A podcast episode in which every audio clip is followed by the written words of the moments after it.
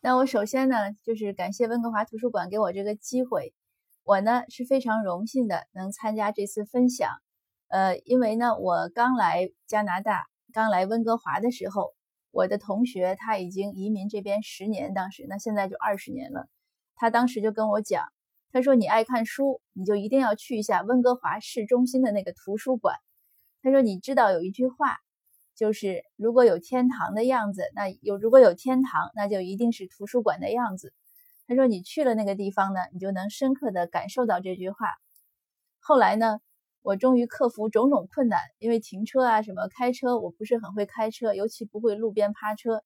那不管怎么说，克服种种困难，我终于去到了，就来到了温哥华图书馆。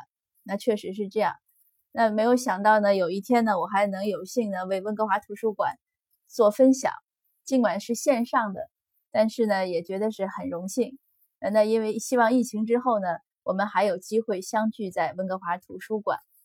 那另外一个荣幸呢，就是作为亚裔的荣幸，因为在加拿大，亚裔呢是移民很早的一个一呃一些族裔。那当然包括很多族裔，不只是华人，也包括呃日裔啊，包括其他的。那亚裔呢，确实也为加拿大的社会和文化。建设做出了相当大的贡献。那今天呢，我们的分享呢，就是我是我选的题目，我想谈杜甫与白居易。为什么谈这个呢？因为我想分享的是儒家文化。大家知道，在整个东亚的文化圈，儒家文化呢是一个打底的文化。呃，我认为呢，儒家文化呢虽然是发源于中国。但是在呃日本呀、韩国呀，包括越南很多国家地区的这些传承的那么多年中，其实各个民族都有对儒家文化有所贡献，所以它相当于就是一个东亚共通的文化，就像希腊文化对西方文化的影响一样，它是一个基础。嗯，那今天呢，我们就从这个小小的角度，就是杜甫与白居易谈起。那我的副标题呢，是从。从仗剑天涯到煮酒园林，因为从杜甫到白居易呢，呃，他们虽然都是生活在唐代，但是他们的生活方式呢有一些变化。那好，我们接着看。那刚开始呢，我们先不介入到呃古代文学那种沉重的话题。我想和大家分享的呢是这样，就是为什么我们在今天仍然要多了解各种。呃，文化知识当然包括儒家文化呀，包括西方文化。为什么呢？因为我有一个观点，就是世界就是你的世界。就是虽然我们每天看到的这个整个的 world 这个世界纷繁复杂，每天我们每个人都生在其中，但是我相信每个人 get 到的东西不一样。为什么呢？就是因为我们的眼界不一样。那我来有一个很好的图例给大家看。Sorry。哦，sorry，大家看这幅图，你们看到了什么呢？因为我们在线，所以我就 看不到大家的表情。呃，我我原来在地面讲座的时候讲过这个图，有的人说看到像青蛙，有的人看到说像人体，是吧？有的人说像两个人，像两个舞者，那是什么呢？对，确实，呃，我这个还对，这个就是这样，就是人家说给爵士舞教室设计的 logo 被推荐了。本来呢是想说一个男一女开心的跳舞，结果呢却被看成了人体。这个就是什么？就是我们看到很多东西，你看到的和它的真相其实是有差距的。呃，因为我做古代文学研究的时候呢，就有这样的感受，就是我们对古代文学、呃古代历史，所以所有过去的东西的研究，其实包括现在此刻的一些东西的一些研究和一些一些信息摄取。都不可能是百分之百的全面，所以我就说真相是极限，我们只能永远接近，但是你不可能真的去达到。所以呢，就是我们要每个人呢都要多听、多看、多想，不要固执己见。对于我们移民呢，更是这样。我们来到一个一个陌生的、全新的国家，在全新的文化中看到的种种的东西，可能和我们以前都不一样。那我们要怎么样很好的融合在这个社会中呢？就是要多听、多看、多想。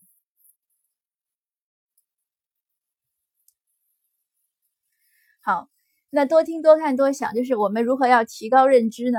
呃，如何要拓广世界呢？就是拓展我们的眼界呢？拓展眼界的基础就是提高认知。提提高认知的基础是什么呢？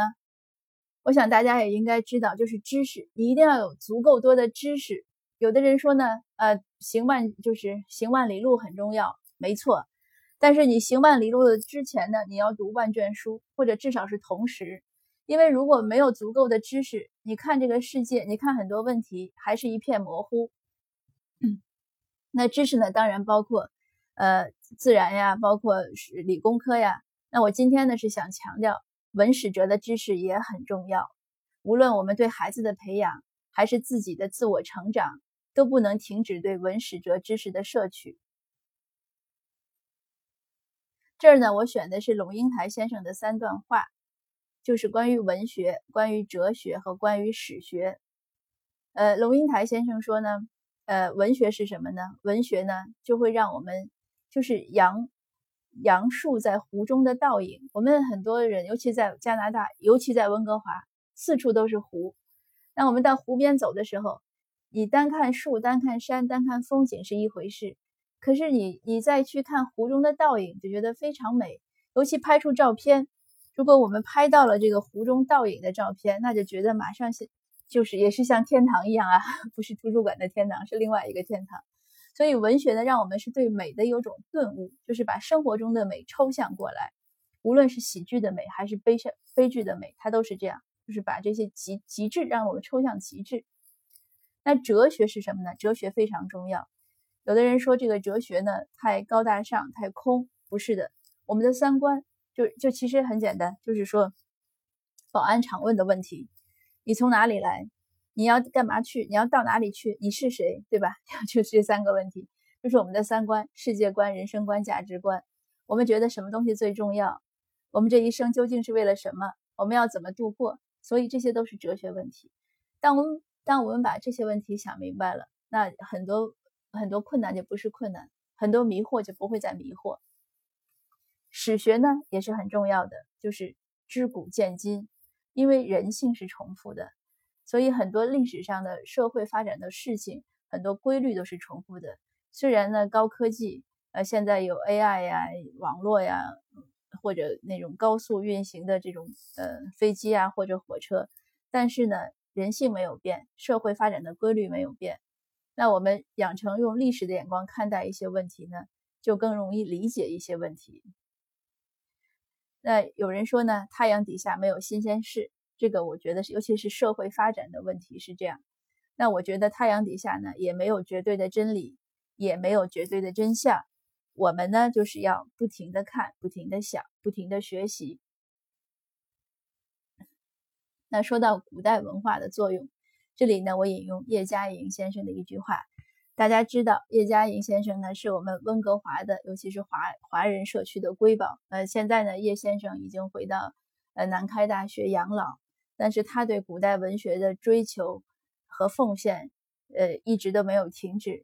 他一生都在讲古代文学。他为什么要讲这些呢？他就说，因为他希望可以把古代的传统文化的精华，把古人的这些生命、理想、志意、品德、修养。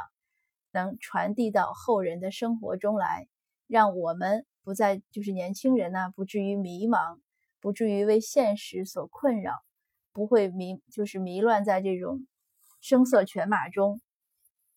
那认清呢生存的理想，所以这个就很重要，就是我们刚才说的，你要明白这一生究竟为什么而过，我们希望成为什么样的人。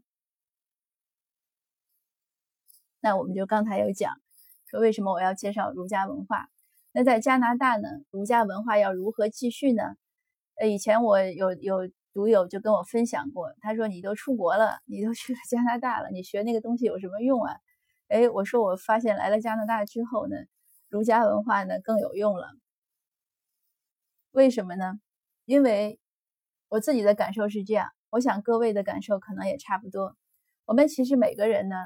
内心呢，好像都有一个杯子，有一个空间，需要装满我们所需要的文化。无论你那个文化是什么，比如说我的是儒家文化，有的人可能是呃南非什么祖鲁人的文化，呃不管是什么，我们需要文化是什么？文化其实就是人性的积累，是人类社会精神文明的积累。那你说它不重要吗？它当然很重要。就像为什么我们每个人都学会穿衣服一样，对吧？我我不管穿什么衣服，是贵还是便宜，是粗糙还是华丽，即使我披一块布，可能我也要穿件衣服。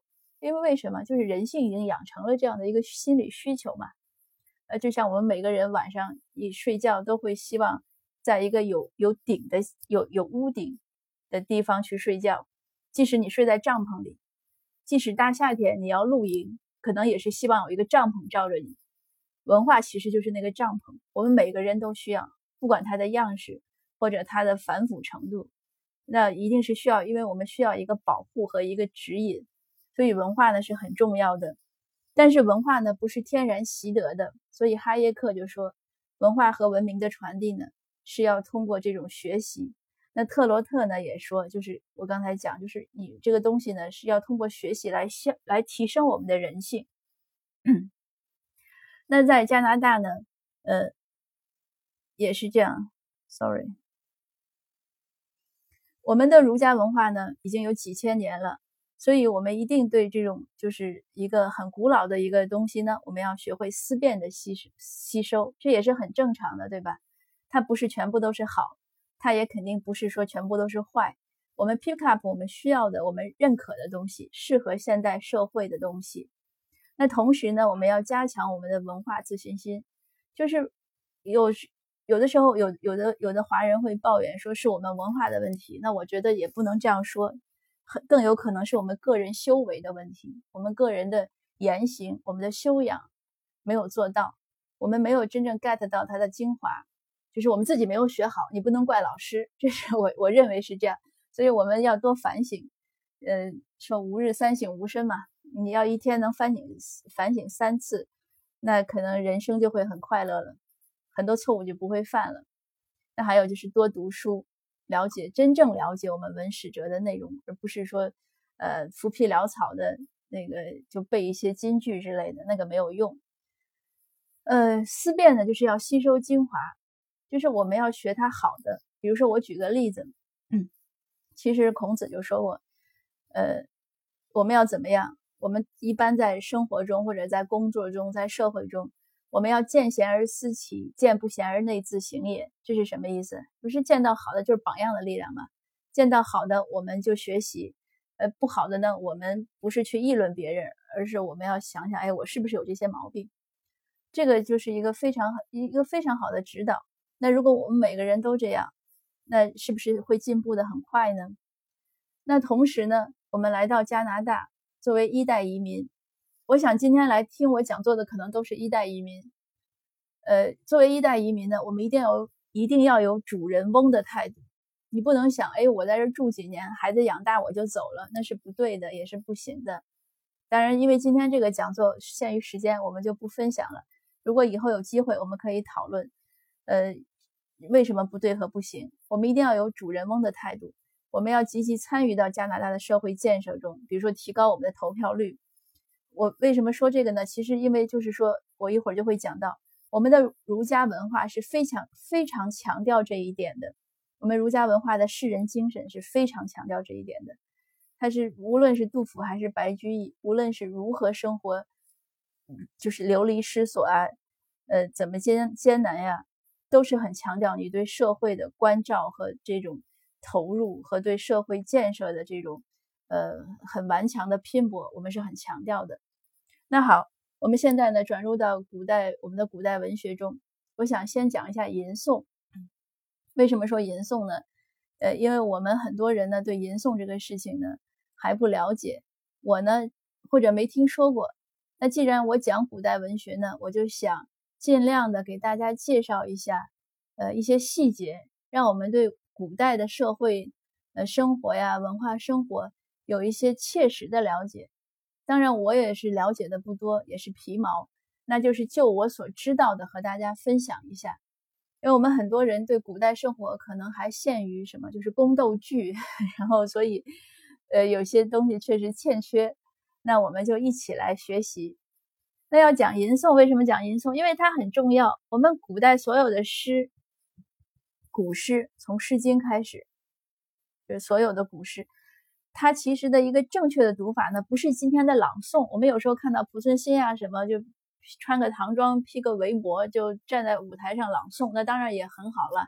那朗诵呢，其实好像是抗战时候才进入中国的一种舞台表演形式。那过去古代的人呢是吟诵，吟诵呢才是诗歌真正的一种所谓的读法了。它不是读，它就像唱一样，它不是哪个先贤发明的，它就是我们。中文的自然的产物，因为我们中文是四声，四声呢就让这个它有了这种一字行腔的一个一个可能性，一个特点，所以能唱呢就成为了它一个一个本身的特点。也是因为它能唱，所以人们在作诗的时候才有这些平仄呀，有一些音韵的要求。如果大家熟悉中国戏曲的话，可能就理解，就是那个。唱戏他是怎么唱？你听他其实都是和那个字音是很搭配的，那个就是这样过来的。这个当然也是限于时间的关系，我就不讲了。我如果再细讲呢，就会知道我们古代的这个歌曲都是怎么做来的，那就牵扯到这最后词是怎么发生的，就是怎么产生的。那我们今天先说吟诵。那我现在呢，放一段叶嘉莹先生的吟诵。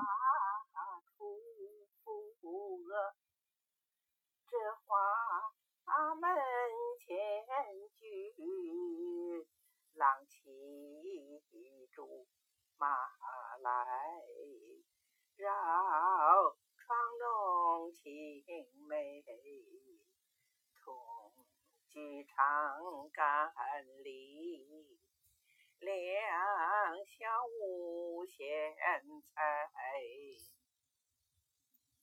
好的，啊，这个是这样，就是这样。大家都听到了是吧？就是和和我们想象中的读这个长干行是不一样的。呃，这就是叶先叶先生在。如果你你有兴趣的话，您上网搜一下，YouTube 上啊什么有很多吟，你只要搜吟诵，能听到很多。呃，叶先生也唱了很多，嗯，还有其他的。国内呢，中国大陆呢，现在有一个吟诵协会，他们也做了很多推广。呃，现在据我所知，在中国的小学里有一些学校是在教吟诵的。呃，所以这个吟诵呢，是我们知道的一个常识。那另外一个常识呢，就是我想多插一点，就是讲一下现在这个呃如何读古诗。也有一些读者问过我，就是觉得古诗呢那么多，浩如烟海，怎么读？呃，我我因为是半路出家去学的古代文学，呃，就是我本科呢不是文学，那我工作后来又三十几岁去学，当时我也遇到这个问题。我就问我的硕导，我说这个老师这怎么读？他说你从《诗经》读起，你从《诗经》《楚辞》一路读下去，你读着读着觉得就是诗就没什么难的了，因为诗里面我们觉得什么难呢？就是那个典故。那你典故呢，其实就那么几十个、一百来个，你你经常看、经常看，你就知道他说的是什么了。所以大家如果有兴趣呢，也可以这样试一下，《诗经》《楚辞》现在都有很好的注本，有注音的。呃，有那个翻，就是呃白话文翻译的，有注释的，很全的。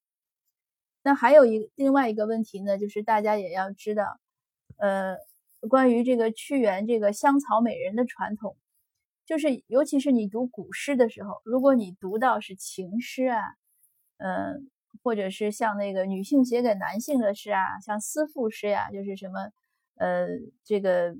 呃，太太思念妻，呃，思念丈夫啦，或者什么思念情郎啦，呃，或者就像我们常说的这个“恨不相逢未嫁时”啊，很多这样的诗，你不要相信，绝大多数都不是情诗，这个就是香草美人的传统，就是男性会假托。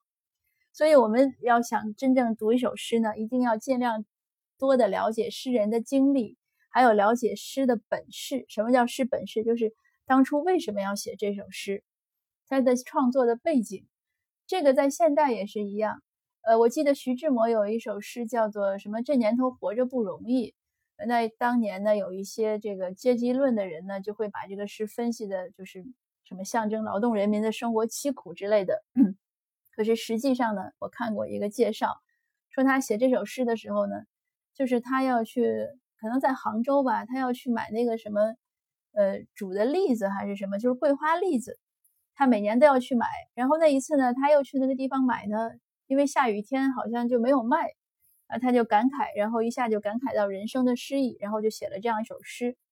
呃，当然了，这个也可能是个传闻，但总而言之呢，就是了解到诗的本事很重要。今天呢，我就举了一首例子，就是这个。为什么举这个呢？因为第一句话“人生若只如初见”，我想很多很多人都读过，而且有的人可能还把这句话抄过给别人。以前有一次我在地面讲座讲这句话的时候，让我看到在座的各位听友。虽然都是中年人了，但是很多人的脸上呢，还是一闪而过一些很有趣的表情。所以，我们每个人可能都有这样的经历，就是人生若只如初见。那如果人和人呢，只是像第一次见面那么美好，那何事秋风悲画扇？那后面就不会有很多问题了。那现在大家看到这个“秋风悲画扇”，这就是一个典故，就是班婕妤的《怨歌行》。因为班婕妤原来是汉成帝的婕妤嘛。他姓班，呃，他是婕妤，就是一个妃子。后来汉成帝呢有了赵飞燕之后就不喜欢她了，所以他就写了一个《怨歌行》，就是就是说你你原来那么喜欢我，像夏天就总拿着扇子，就是团扇。就大家知道古代的扇子是团扇，那个折扇是日本后来传过来的，所以就像团扇一样。可是到秋天呢凉了，你就把我扔一边了，所以这个就是说他变心了。那后面两句呢也是一个。呃，典故的活化就是出自谢眺的谢眺的这句诗。那再后面四句呢，就是出自呃唐玄宗与杨贵妃的故事。就大家可能因为也是今天时间有限，我们以后也可以再分享。就是他们的故事呢也很有趣。呃，始乱终弃，最后也当然不能用有趣这个词啊，就是很很很曲折吧。就是是个始乱终弃，但是有的人呢也要歌颂一下，有的人呢是感叹一下。但他们两个的这个爱情呢，可以说也不能说完全的导致了安史之乱，但是有很大的原因。所以很为什么后后代很多人要写他俩的事情？呃，这个因为安史之乱呢，是对整个不仅对唐代，而且对中国影响非常大的一次动乱。那这首诗呢，我们就可以看到刚才说的问题典故。第一，你如果了解这些典故，这首诗就不难。呃，第二呢，就是香草美容美人的传统，看着像情诗一样，其实呢，我们看题目，它是拟古绝绝词见友，它是给朋友的。那纳兰性德大家知道是清代的，呃，一个大诗人，也是个才子，他也是个词，呃，他是个词人了，他是个才子。呃，他其实是叶嘉莹先生的，呃，应该是他的祖上，他们是同族的。叶先生呢是。呃，在旗的蒙古人，纳兰性德也是，所以他们是清朝过了之后呢，他们是叶赫那拉氏，所以选的是叶姓。那就是这个纳兰性德这个呢是送给朋友的，他如果送给女朋友，他不会说是见友，他一定是送给男性的。所以这就是我们刚才说香草美人。那这首诗的诗本是是什么？是什么呢？我我没有查，但如果查一下呢，可能就会发现他为什么要送给这个人写这首诗。但是这个绝对不是一首情诗。那这个我写这个雨霖霖，雨霖霖是词牌名。那我们接着再往后看，我们现在就讲唐代。呃，因为讲杜甫和白居易，我们首先要知道他们所在的历史的大背景。唐代呢是从六幺八年到九零七年，共历二十一个皇帝，享国呢二百八十九年，就蛮长了。它呢，一般文学界和史学界呢，都分为初盛、中晚、初唐、盛唐、中唐、晚唐。呃，大家也看到了，除了盛唐之外，别的唐呢都有很多皇帝。盛唐就玄宗，就是就是玄宗呢，也真的是他兴，他让唐兴起，也让唐断送了。然后就是安史之乱，我用很大的黑体字把它写出来。他一共是八年，但是他的这个对。对中国当时的这个损失呢非常大，呃，我印象中的查资料，他当时安史之乱前的户部统计，中国可能是呃五千多万户，呃五千多万人。那然后等到这个安史之乱之后呢，就是呃只有一千五百多万，那死了那是三千多万，就是现在加拿大的人口。那你想这个是不是很可怕？关键呢，他让这个。就是唐代的经济完全被摧毁，政治呢也基本上是被摧毁了。然后从那之后呢，中央朝廷就对地方是基本上是一个失控的状态，只能管几个地方，其他地方就是节度使。呃，我们看聂隐娘呀，看什么那个有很多这样的影视剧作品啊，或者小说，你都能看到。呃，那文化呢，也就也就衰败很多。安史之乱之后呢，就是他对这个呃经济的摧毁呢，我就举一个例子，就是当时看到唐书里写洛阳呀，因为当时唐代有两个都，东都、西都，洛阳是东都。那洛阳呢，在在高宗和武则天的这个，对武则天呢是历史上唯一一个女皇。从高宗到武则天呢，一直到玄宗的中期呢，洛阳呢在他们手里呢是非常发达和繁荣的，因为他们常年在洛阳住。但是安史之乱之后呢，洛阳人穷到什么程度呢？就是民皆衣纸，就是人呢都穿的是什么纸，没有布了。你你想那个，其其实就是流离失所了。那我们看杜甫，杜甫呢生于七幺二到七七零，所以他正好是生在玄宗，呃要执政的前一年，所以他基本上生在玄宗年吧。他呢入仕于玄宗年间。呃，历经的肃宗和代宗，卒于代宗大历年间。他寿命呢不算不算太长。杜甫呢，那大家知道，我们都说他是伟大的诗人，伟大的爱国诗人。呃，对他有很高的评价。他的这个诗作的文学价值呢，首先就是诗史，因为他忧国忧民，所以他的诗作里介绍的，尤其是安史之乱开始和以后呢，很多都是关于人民疾苦的。呃，所以人家说他是世上疮痍，诗中圣哲，就是在那样的乱世中，他能写出那些记录现实的诗。他另外一个在文学史上的一个贡献呢，是他对律诗，就是这个格律的定型。那，我们就听一下就知道了，这个就不需要了解，因为很专业。其实我也不是特别搞得懂，就是他就是，呃，从他开始那个律诗那个。如何的格律啊、平仄啊，怎么样对仗，就就已经是很定型、很成熟了。那之前呢，我写了不少唐代诗人的文章。那我总结呢，我说李白呢，就是谪仙嘛，贬谪的仙人，他是真的是跌落凡间。王维呢是一个隐士，但是王维一生都在当官，所以他是入世的隐士。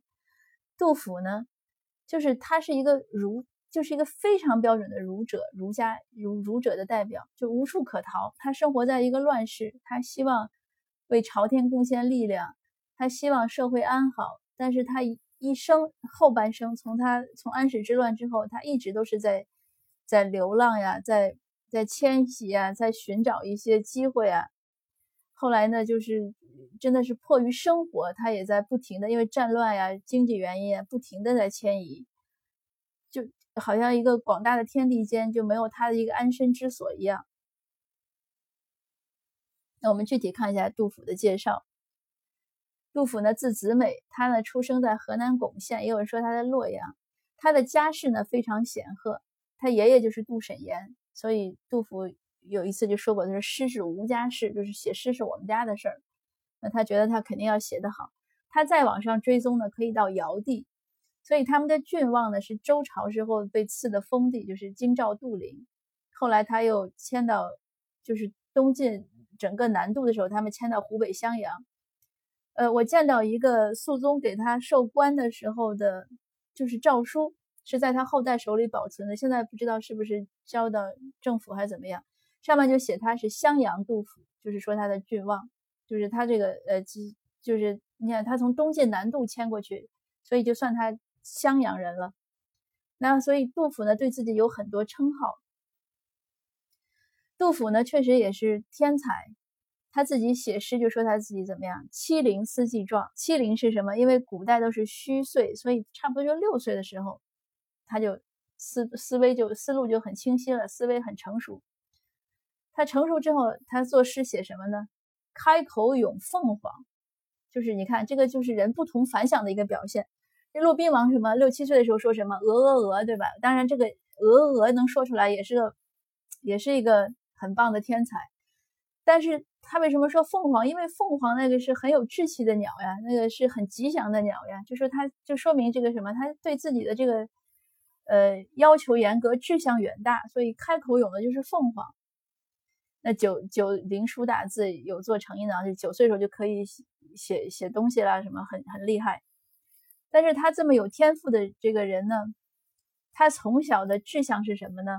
不是什么经商赚钱，不是，当然古代也是轻商的，但是他也不是什么个人生活，他就是体现了儒家的志向。他说：“自谓颇挺出，立登要入金。”但是我觉得我很能干，那我一定要做一个重要的职位。做重要的职位干什么呢？治君尧舜上，再使风俗淳，就是要辅佐皇帝，我要把这个社会治理好。那他呢，十几、十七八岁的时候呢，学成了之后，没有马上去参加科考。那个时候呢，世子就是什么，鲜花怒马嘛，就是仗剑天涯。科考前呢，他们肯定都要去走一圈，骑着马，带着剑，呃，在整个这个中原大地啊，或者四处的旅行一下，结交朋友，就有点像我们现在的那个 gap year。那他当时说这个中原大地什么样呢？你看这个稻米流脂粟米白，公司仓廪去丰实，粮库里都是满的。九州道路无柴虎，远行不劳即日出。你这个经济富裕了，天下就太平了。齐完鲁缟车班班，男耕女桑不相识。这个齐完鲁缟就是过去都是按丝绸呀，丝绸。唐代的时候呢，这个呃公务员我们就说官员的薪水呢，俸禄呢不是给钱，是按丝绸给这个给这个绸缎，就这样。所以他当时这个绸缎的意思其实就是钱。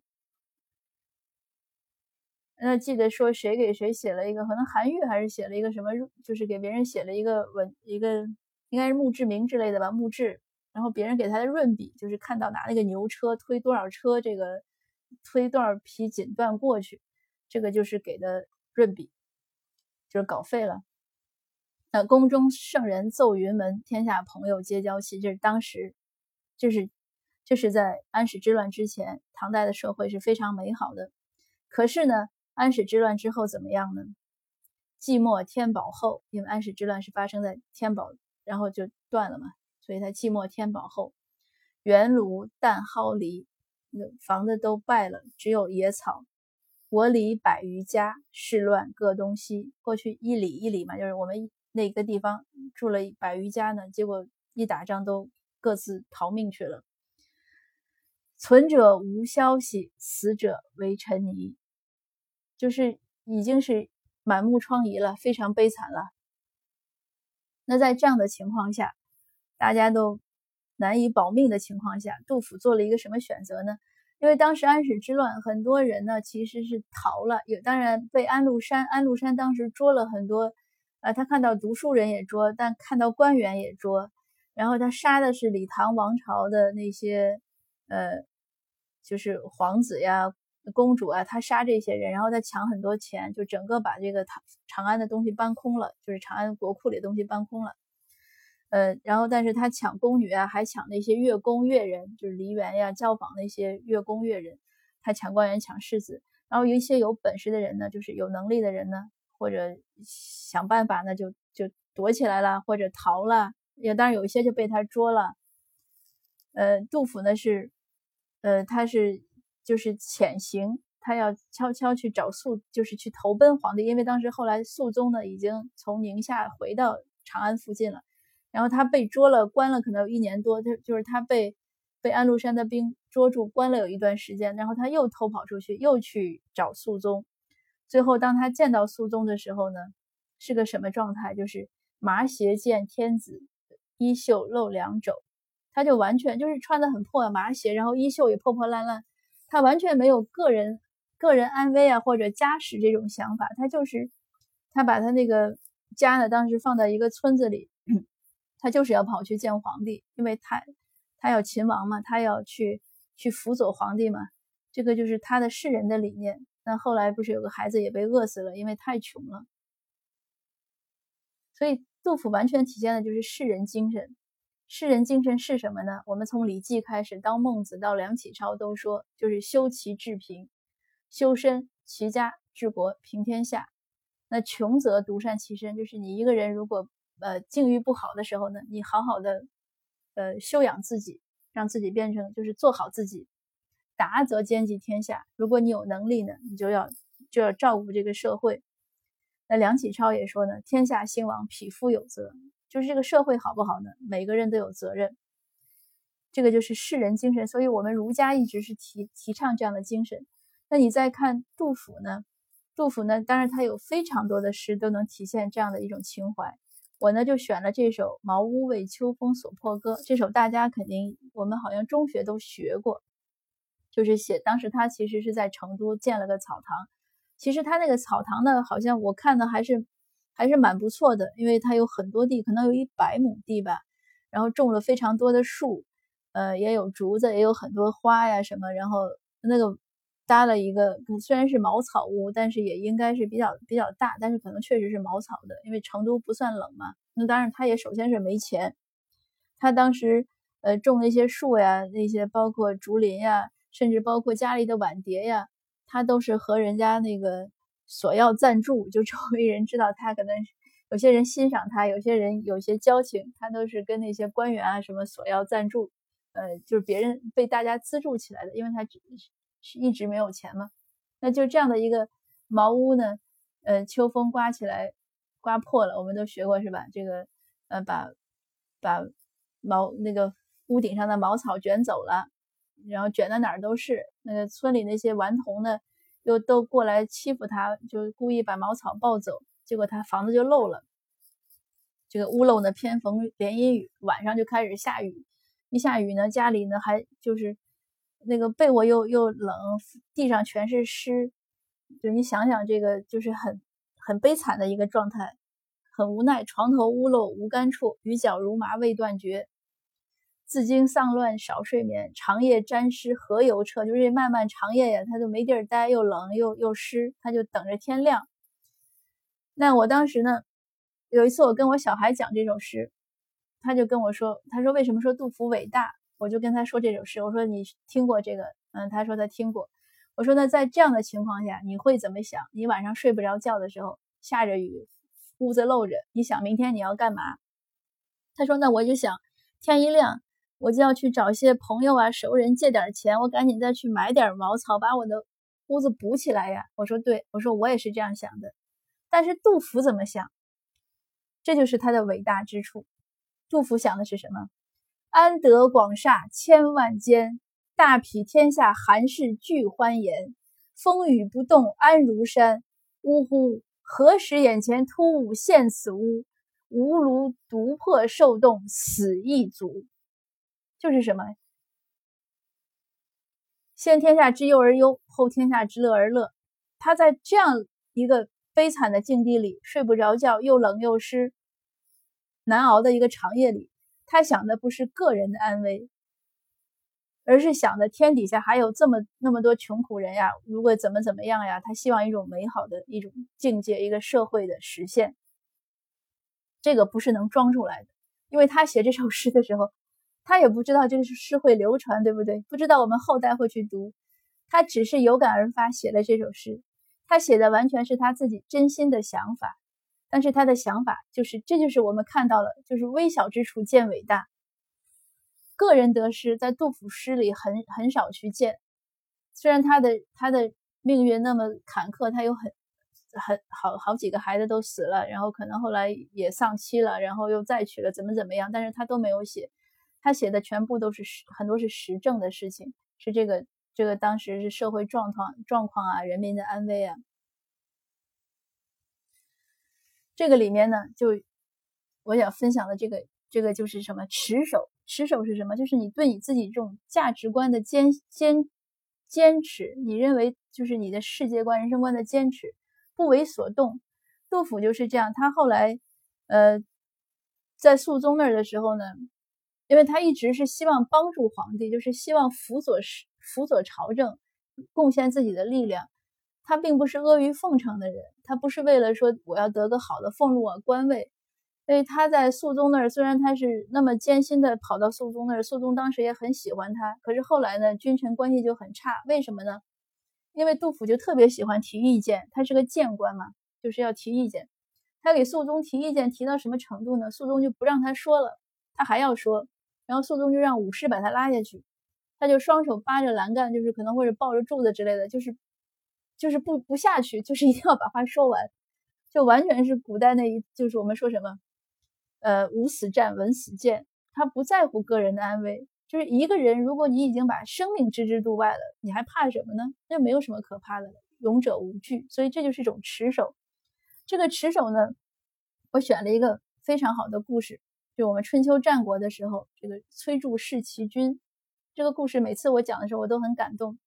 这个大意是什么呢？就有一个人叫崔杼，崔子呢，他把他的国君杀了。但是国君呢，确实也该，也不是该杀。那国君做了很过分的事情，然后崔崔杼呢就把他杀了。杀了之后呢，因为史官都要记得，就是为什么我们中国的，就是中国的国史能那么长，因为一直都有史官，史官呢要跟着这个君主，他的这个很多事情啊，他说什么话都要记录，那后代呢再去整理。一般呢就是当代的史呢叫国史，那后代呢就是下一个朝代整理上一个朝代的史，这是中国的一个一个特点。那这个史官就要记，就是这个国君是被崔杼杀的，崔杼呢当然不想让他这么记了，就是你别记。说你可以说他随便怎么死的嘛，史官不同意，因为他要据实。崔杼呢就把这个史官杀了。那史官呢在古代呢一般是家族传承的，呃，像司马迁他父亲就是史官，所以他又开始写史。那他这样，那史官的弟弟呢也开始记。那还是还是要写说崔杼杀弑齐军。那崔杼当然又把他弟弟杀了，那他又一个弟弟又要来写。那这个史官一看，那这个崔杼算了，就已经杀了两个人了，就就算了，就就没杀他弟弟，就写了。写完了呢，出门一看，看到谁呢？南史，南史是是谁？就是其他，因为过去战国、春秋战国有很多小的国家，就是不是我们也知道，不是等同于我们现在那个国家，就像城邦一样，就其他国家的这个呃史官呢来了。这个史官，这个为什么来呢？因为这个事儿不是一天发生的呀，就肯定有几天了。他听说呢，就是太史，就是他们，就是应该是那个老大被杀的时候，他就听说了。他听说这个，这个他们这个国家的史官呢被崔杼杀了，他就他要来记，因为他想你把你你把所有你的史官杀死了，还有我，我要记。他他怎么来呢？他就持简以往，就抱着竹简呀，因为过去要记在竹简上，所以你看人家连行李都没拿，视死如归。我过来了，肯定也也许也回回不去了。就抱着竹简，不知道走多远，就走过来，走了多少多少天也不知道，因为过去的交通嘛，当然也很很慢。那走过来，那他呢碰到这个崔杼的弟弟，可能就说：“哎，你记了吗？”那个崔杼的弟弟说：“我记成了。”他说：“好，闻记书矣，乃还。听说这个事儿记上了，那行了，我就这点诉求，你记上就好了，我回去了。所以这个南史师呢，又抱着他的竹简回去了。这就是持守，就是我们过去的，我们过去的这个。”读书人呀，能能坚持到这个程度，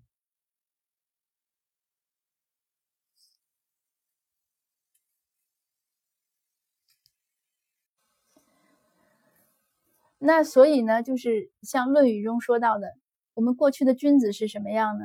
就是读书人应该是什么样的状态呢？就是君子谋道不谋食，君子忧道不忧贫。那叶嘉莹先生也说，他说他这一生。了解叶嘉莹先生这个生平故事的人呢，应该知道他这一生真的也是很不容易。那他这一生呢，一直平安到现在。他说，就是他内心有理想，有持守，这样他内心呢就活得很平安，也很快乐，一直能传播古代文学。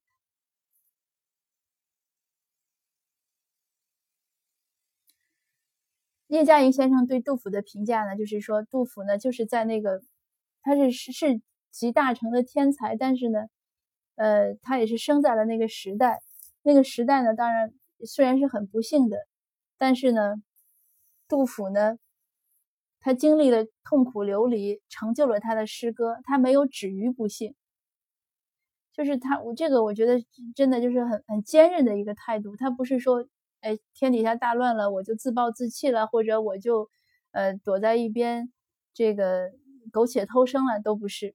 他还是在坚定的按照自己的意愿在生活，在奋斗，在拼搏，这样呢，才有了他的一生和他的诗作。所以就是说，战乱流离呢，成就了杜甫这个天才。那我们再看白居易，那白居易呢，就是杜甫去世差不多一两年，呢白居易出生的。白居易呢，也是生在代宗年间，他入仕呢在宪宗年间，然后经历了呃穆敬文武这几个皇帝，当时更迭的非常频繁，卒于呢宣宗年初。白居易当然也是一个大家了，呃，他的这个我们就简单的说，他诗作的文学价值呢，一个是他创制了新乐府这种，还有像元和体这样的一些体制，但更多的呢，是他对中国文学史、文化史，还有民族性的。这种影响是非常大的，而且他也非常大的影响到了日本和呃朝鲜的文化和文学。白居易呢也是一样的，他和杜甫一样，他也是秉承就是虽然他很有才，写很多诗，但是他的创作的理念是什么呢？就是文章何为时而著，那文写文章呢要为时事来写，歌诗何为事而作，歌诗就是诗了。你要有有有有事儿有有有事情才去才去写，而不是无无病呻吟，不是那样。那我们看一下白居易的大概介绍。那白居易，杜甫是诗圣，是吧？白居易呢被称为诗魔或者诗王。他呢字乐天，号香山居士、醉吟先生。呃，你看他和巩宪也有一些关系啊，他爷爷是巩县县令。但是他父亲的时候呢，就已经去安徽任任嗯当官了，所以他呢小的时候就去安徽了。呃，他十五六岁的时候呢，随他父亲呢游历游历天下，就是走了一圈。也就是那个时候，他很有意思，他才知道有科举入仕这个事情。所以这个家庭教育也很重要啊。他这个启蒙的比较晚，虽然他也说自己是天才，说就很小的时候就会认字，五六岁呢就学诗，九岁呢就精通声韵。但是他一直到十五六岁，跟着他父亲开始就是出去，嗯，那个旅行的时候呢，见了很多人，才知道哦，原来是有这样的一个途径，就是科考。那他就开始发奋读书。他二十九岁的时候呢，进士及第，嗯，还算同榜中年龄最小，因为过去这个挺难的。他读书读的有多辛苦呢？他读了有这个十几年，他这十几年读的，他后来就说，一个是当然他结婚很晚，因为他读书的时候呢就没有心情去做那些别的事情，呃，家里呢也穷，然后他读书读到就是他后来说他这个这个牙齿都松动了，呃，这个头发也也也也掉了不少，费脑子嘛，然后这个这个肩肘炎啊什么，总之就是各种不适，身体都不适，所以他读的是非常拼命的。他尽管读书读的这么拼命，然后呢，也也考中了这个进士，呃，但是呢，他的官位呢升得很慢，而且一度呢还就是他刚考中之后呢，他没有留在京城做官，而是去了周至县。他的那个《长恨歌》就是在那儿写的。他为什么？他其实按当时那个状况，他应该是按照那个习俗，他应该是留下来。他为什么没有留呢？就是因为他说话太直了。他也是像杜甫一样，喜欢给皇帝提意见。对时政呢有很多这个直率的批评，所以白居易就说自己始得名于文章，终得罪于文章。他当然不只是说说话直，他写文章也会这样。所以他就说我自己出名呢也出在文章上，那我这个出事儿也是出在文章上，因为他经常会会上谏书嘛，就提这个意见那个意见。但是他自己对这个事情其实看得很淡，虽然他很想当官，他很想当宰相。他最后一生也没有当成宰相，而他一批呃当时一一起进士的一批朋友，呃都当了宰相，都当过宰相，但是他一直没当。可是他看得很淡，他就说：“芙蓉及虚位，皆是身之兵。”就是你将来就只要我能免于饥寒呢，于物尽浮云。他想的是比较开的。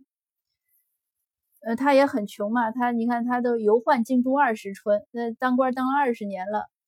贫中无处可安贫，这有多穷啊？当然，其实没有那么穷，因为世人有时候都会夸张一点，但就是还是没有自己固定住所。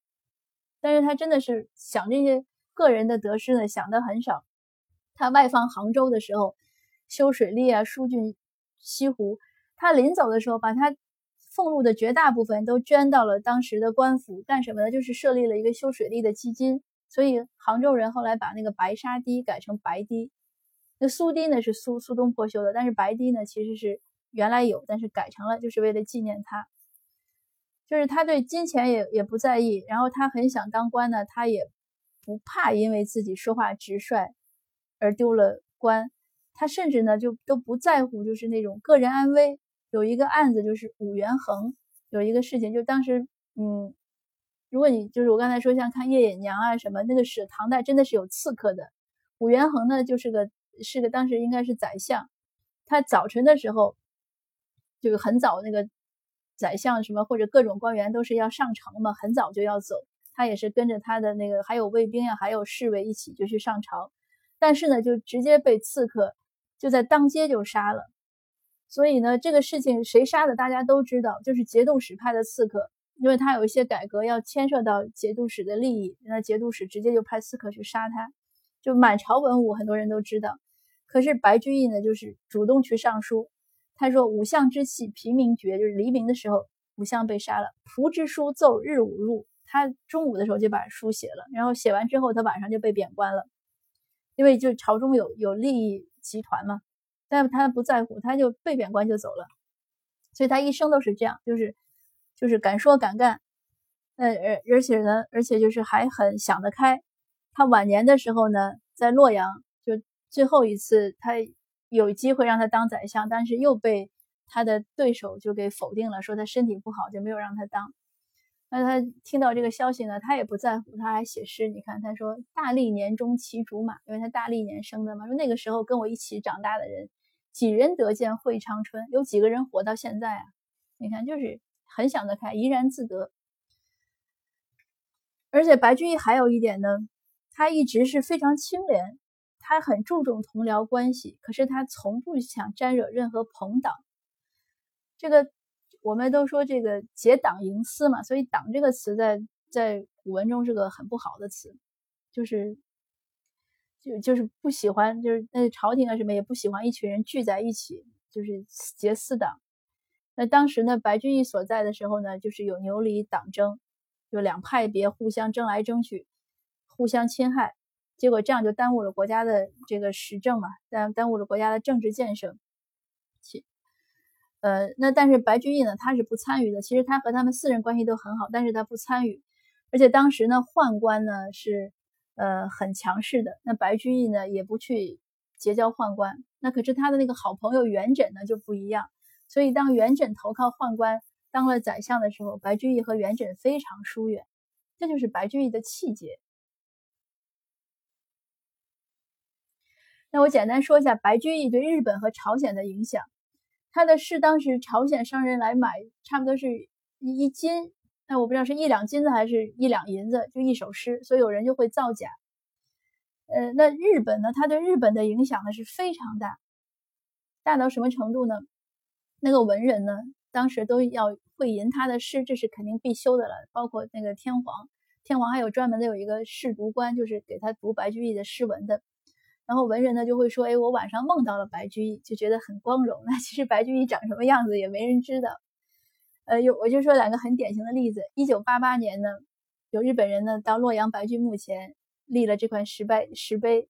呃，照片我没放，但是我找到了，您看到了是吧？就是说白居易是日本文化的恩人。你像日本的园林艺术，其实也是受白居易那个庭院影响是非常大的。白居易的时候，他在庐山呀建草堂，就是建成那个样子。”因为当时唐代的气候是比较暖的，所以他在庐山建的就是像现在日本的那个那种房子一样。那还有呢，就是川端康成一九六八年获诺奖时候的演说，他就说日本的美学特色呢是用雪月花石最怀有就可以概括，但是他有些解释。那这句话出自哪呢？出自白居易的这首诗：“琴诗酒伴皆抛我，雪月花石最忆君。”就是你从这一点就可以看到白居易对日本文化的影响。那所以，我从开始就讲，我说儒家文化呢，其实是一个是我们整个东亚各国民各民族一个共同的贡献。那现在日本的园林呢，是不是后来又呃，包括茶道，后来又反过来和他们对一些禅宗的继承继承，甚至也影响到我们现在我们我们呃。一些生活和习惯和一些一些，还有像我刚才讲那个折扇啊，我们有一些东西也是日本传回来的，呃，包括很多汉字、很多词，尤其是呃民国时候很多新词都是英文词到日本，日本那个翻译了之后，那中国又拿来用，所以它是个共一个共通一个互相促进的吧。比如像派出所这个词，就是日文的汉语过来的。所以，我我对从杜甫呢到白居易呢，我我觉得可以做这个总结，就是从刚烈刚烈到缓和。你像杜甫的时候，那个那个就是扒着栏杆，你你不让我说，我扒着栏杆也要说完。到白居易呢，你不让我说，你让我走，好，我骑着马就走了。从仗剑天涯到煮酒花园，那白居易呢，就是一一被贬，他就去建他的草堂了，他种他的菜了。他没有那么那么就是像杜甫那个时候的，就是一定要怎么样。但是呢，他们对这个持守呀，对这种天下的关怀是没有变的。所以我就说白居易的一生呢，他真的是生不逢时。杜甫呢还有个美好的前半生，白居易呢没有，他生不逢时，生来就是已经是乱世了，仕途又很挫折，人生也很坎坷。他一次一次努力，那一次一次被挫败。他无奈之后呢，会妥协，但是他从来不放弃希望，甚至就是他老年的时候，他还想想去入朝当宰相，他还是希望用自己的这种才华来为为当时的这个朝廷做些事情。他是有底线的退守，就是你你可以贬我，你可以怎么样，但是我不屈不挠，我不会因为一些你的威胁呀、恐吓呀，放弃我的一些原则。但是他也懂得独善其身，就是不死磕嘛。那你不让我说，我就走了。所以我说他是安贫乐道，自娱自乐。就是白居易的这个人生呢，可能更像宋代的文人，就是更像现代的我们一些一些人的心理。因为宋代的文人，人家说宋代文化其实是后世中国文化的一个更一个更大的基础，而不是唐代。唐代以后就是唐宋代之前呢，有人甚至说宋代之前的中国呢和。和宋代之后的中国完全像两回事儿一样，也是有道理的。因为民风啊、文化确实有一些很大的变化。那这个这些评价呢，都是有一些学者说的，就是说他从理性呢到养生呢，是中国人变化的一个趋势，就是趋向于宋代。那白居易呢，是将一切官样文章放下，他就是就是做一个最基础的一个士人，一个诗人，不突不突破道德底线。但是他呢也会充分的享受物质呢和精神的一些一些生活，就是他不忘理想的时候，他也会享受生活。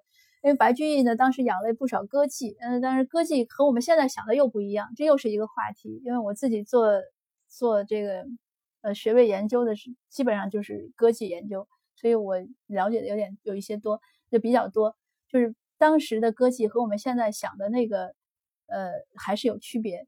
但是呢，确实也是生活享受的一部分，所以白居易有很多这样的事情。那还有呢，就是白居易其实是对苏东坡的影响非常大。那苏东坡就是宋代很典型的文人了，那也是被我们现在所推崇的。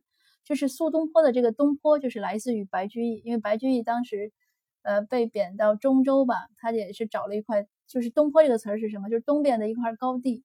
他在那儿种菜、种花儿啊，他是种花儿，他不种菜，他是种花儿，他管他叫东坡。那后来呢，苏东坡被贬黄州之后呢，也找了一个东坡的高地，就是种菜了。所以他就说盖砖木白乐天，他就是学着白居易。那杜甫和白居易呢，其实体现的呢都是士绅精神。士绅精神是什么？余余英时先生做过总结，就是关怀一切公共事务。那对国家和一切公益的事呢，视为己任，呃，倾向于呢，就是把一些问题道德化，然后深信的就是要和不合理的事情做斗争，努力改善。那这个和我们说西方的贵族精神呢，其实是很很相像的，很类似的，甚至是相通的。我这儿引的呢是一个叫张扬禄的人做的总结。那西方的贵族精神，他认为是什么？就是文化的教养，抵御物质的诱惑，培养高贵的道德情操，社会担当。对吧？扶助弱势群体，珍惜荣誉，严于自律。嗯，那我们说无无就是吾日三省吾身嘛，严于自律，追求自由的灵魂，独立的意志。所以它这个之间呢是有很多相似性、相通性。那因此呢，我就经常会讲，我说其实不要把我们儒家文化看成那么刻板。我们的文化中呢，呃。几千年来是有很多宝贵的和闪光的地方，是值得我们现在继续去继承和发扬的。就比如说我今天我们分享的这个士人精神，士人是什么？读书人。那我想各位可能都是高中文化就是高中程度以上的，那就应该是算士人了嘛。所以，我们即使不能做杜甫，就是我们没有那么顽强了，没有那么勇猛了，那我们也可以做白居易，对不对？就是我们不能鲜花怒马仗剑天涯，我们也可以在煮酒花园的时候呢，不要忘记天下。我们时刻在享受自己小日子的时候呢，关心一下大的国家和社会，关心加拿大的政政社会时政呀，社会发展呀。呃，同时呢，就是我们也懂得像入乡随俗这个词，像以身作则，这都是我们传统的词嘛。我们作为第一代移民来到一个新的国家、一个地方，我们要怎么样入乡随俗？要了解这边的一些习俗，然后呢，作为第一代移民呢，要做好自己，这样呢，才能给后代、给我们的孩子做一个好的示范。我们对这个自己的加拿大这个国家呢，是一个什么态度呢？就是。其实什么就是像白居易说的这句话，就是“我生本无乡，心安是归处”。当你安于在这儿，你心安了，你想，哎呀，我已经来了这儿，我喜欢这儿，我要在这生活下去了，那这儿就是你新的国家和新的新的土地，你就好好生活就好了。心安是归处，而不是有些人还想，昨天有个读友还跟我讲说，哎呀，我过两年孩子大了，我要叶落归根。哎，我说你可千万 不要有这样的想法。这样是这样，你这个是很难在这好好生活的。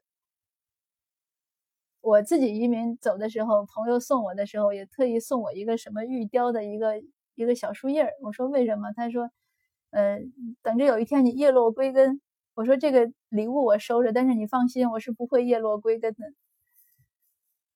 那我这个选的就是苏东坡的，也是同样。你看这句话，“此心安处是吾乡”，是不是从白居易那句话里拖出来的？所以。苏东坡有很多想思想都是白居易的影响。那我们在加拿大呢？我们在继承我们儒家文化的时候呢，就是要了解其他的文化的差异，了解加拿大主流文化、其他族裔文化和我们儒家文化的差异，这样我们才能更好的融入。呃，一定要学习英语。